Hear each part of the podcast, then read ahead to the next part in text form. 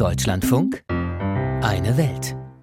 Klimabedingte Extremwetterereignisse sind bei uns in Deutschland meistens noch relativ harmlos, jedenfalls verglichen mit anderen Weltregionen.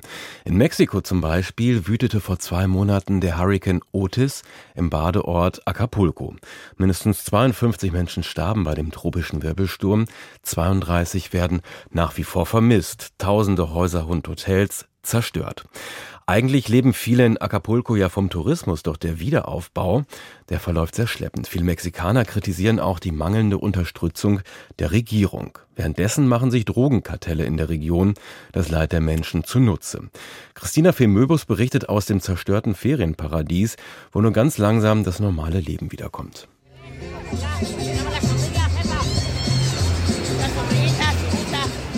Ein wenig Normalität in einem Ort, der alles andere als normale zwei Monate hinter sich hat. Am Strand im Zentrum Acapulcos laufen Händler die Promenade entlang, verkaufen Drinks, Früchte, Schwimmreifen. Yara Jared gönnt sich einen Cocktail, den sie aus einer großen ausgehöhlten Ananas mit einem Strohhalm schlürft. Mit ihrer Motorradgruppe ist sie aus Toluca nahe Mexiko-Stadt eingereist. Ganz bewusst hat sie sich entschieden, an den berühmten Badeort an der Pazifikküste zu kommen. Es sieht hier wirklich schlimm aus, sagt Yara Yaret. Aber wir sind gekommen, um den Tourismus in Acapulco anzukurbeln. Das ist sehr wichtig, damit die Stadt wieder auf die Beine kommt. Urlaub umgeben von Verwüstung. Riesige Hotelressorts säumen die Strandpromenade. Einst Symbol des Stolzes für Acapulco als Küstenort mit Luxusflair, ragen ihre aufgerissenen Fassaden jetzt teils wie Gerippe in den Himmel. Ganze Fensterfronten sind eingeschlagen, zerfetzte Stahl- und Blechteile hängen von den Gebäuden. Als Hurricane Otis in der Nacht auf den 25. Oktober auf die Küste traf, zerstörte er etwa 80 Prozent aller Hotels und 59 Prozent aller Geschäfte. Insgesamt waren etwa 250.000 Familien betroffen, auch in den umliegenden Gemeinden Acapulcos. Es war schrecklich, sagt Landwirt Juan Martinez. Er lebt hauptsächlich vom Maisanbau und hält vor seinem Haus ein paar Hühner. Er hat im Jahr bis zu 10 Tonnen Mais geerntet. Seine Äcker und Felder hat der Hurricane weitgehend zerstört. Dieser Hurricane hat unser Leben komplett verändert. Martinez und seine Frau wohnen in einfachen Verhältnissen. Das Laminatdach seines kleinen Häuschens hat Otis auch weggerissen. Er lebt wie viele andere Bauern recht abgelegen in den Bergen, etwa eine Stunde von Acapulco entfernt. Der Hurricane mit Böen bis zu 330 Stundenkilometern hat auch vor dem Anwesen des Maisbauers nicht Halt gemacht. Staatliche Hilfe sei spät gekommen, sagt Martinez. Nachbarinnen und Nachbarn hätten zusammengearbeitet, um ihre Felder wieder nutzbar zu machen.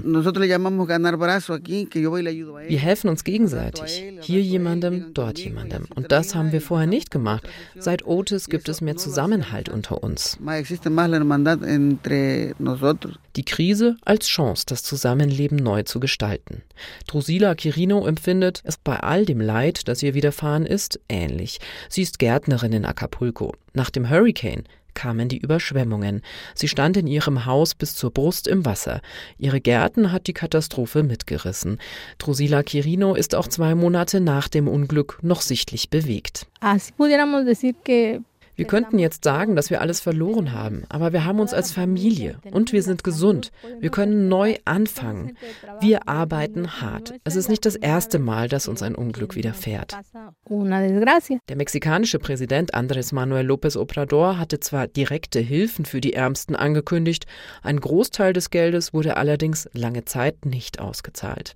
Generell steht López Obrador bei einigen in der Kritik, das Ausmaß der Hilfe, die benötigt wird, zu unterschätzen. 3,5 Milliarden möchte er in den Wiederaufbau stecken. Einige Experten beziffern den Schaden, den Otis verursacht hat, auf 14 bis 21 Milliarden. Aktuell fehlt es vor allem an Arbeitskräften und Material, um die Häuser wieder aufbauen zu können. Handwerkerinnen und Handwerker, die betonieren, Kabel verlegen, Dach decken. Das hat die Löhne und auch die Materialpreise in die Höhe getrieben. Das sagt auch José Luis Pérez. Ihm gehört eine kleine Baufirma in Acapulco. Wir hatten einen großen Rückgang bei den Arbeitskräften, weil die meisten Leute erst damit beschäftigt waren, ihre eigenen Häuser wieder aufzubauen und nicht zur Arbeit gekommen sind. In den ersten zwei Wochen war fast niemand da. Eh, er könnte 24 Stunden am Tag arbeiten, an sieben Tagen die Woche, sagt Perez. Seine Firma stellt Häuser her, deren Dächer mit Blattstielen aus Palmenblättern gebaut sind. Zurzeit ist Perez Team auf vier Baustellen unterwegs. 50 stehen auf der Warteliste. Ins Mikro möchte das niemand sagen, aber viele treibt auch die Angst um, dass sich das organisierte Verbrechen die Not der Menschen zunutze machen könnte. Seit langer Zeit bekriegen sich ohnehin schon drei Drogenkartelle in Acapulco.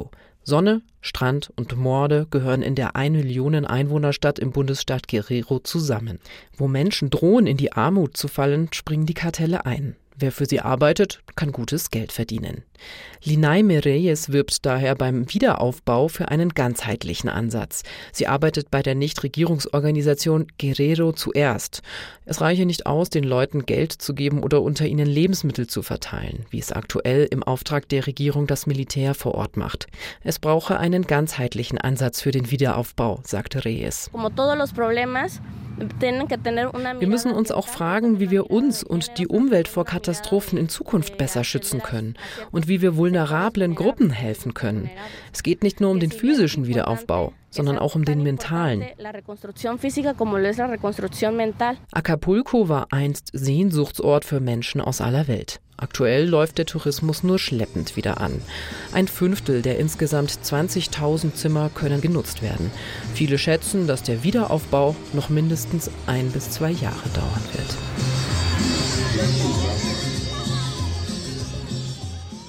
Sonne, Strand und Morde in Acapulco nach dem Hurrikan erst recht. Christina Femöbus berichtete.